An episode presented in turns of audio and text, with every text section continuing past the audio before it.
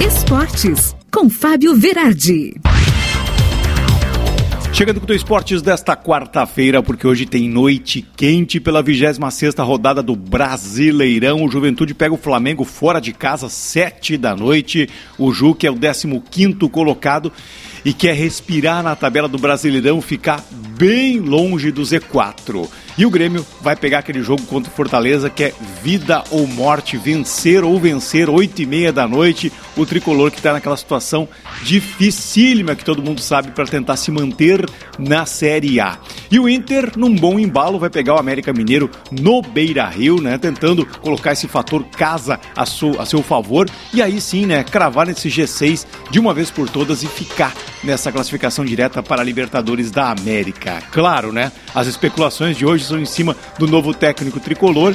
Não existe nenhum anúncio oficial ainda. Por enquanto, o Thiago Gomes, o interino, vai comandar o Grêmio contra o Fortaleza, mas a gente fica de olho aqui para ver o que, que o presidente Romildo do Bronzan vai aprontar.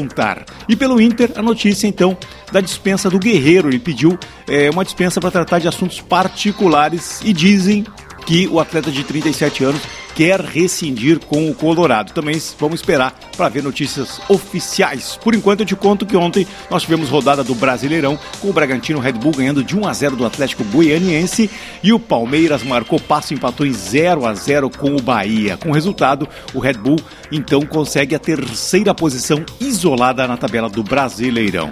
E na Série B, o clássico Cruzeiro e Botafogo terminou em 0 a 0. O Botafogo deixou de assumir a ponta, mas continua sendo vice colocado. E o Cruzeiro vai jogar mais um ano na Série B. Nas eliminatórias da Copa do Mundo, nós vimos também Portugal golear por 5 a 0 Luxemburgo com um hat-trick, três gols de CR7. Cristiano Ronaldo, pela décima vez com a camisa de Portugal, apronta uma dessas e não adianta, né? O craque de 36 anos diz que está no DNA dele querer sempre mais. Na Série C, nós vimos infelizmente o Ipiranga de Erechim perder para o Manaus e também perder a possibilidade de subir para a Série B. Vai ter que se aprontar melhor no ano que vem. E a polêmica da NBA e da pré-temporada está em cima do Brooklyn Nets, que afastou o craque Curry Irving. O cara não quer tomar vacina da Covid, não tem jeito, né? E aí o Brooklyn Nets decidiu então que ele não vai jogar.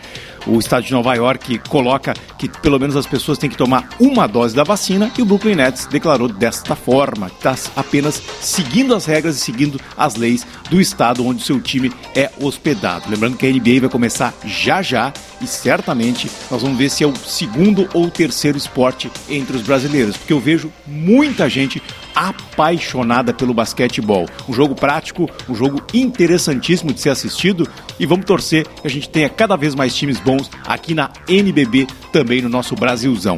Por enquanto eu volto amanhã mais esportes aqui no radiosul.net.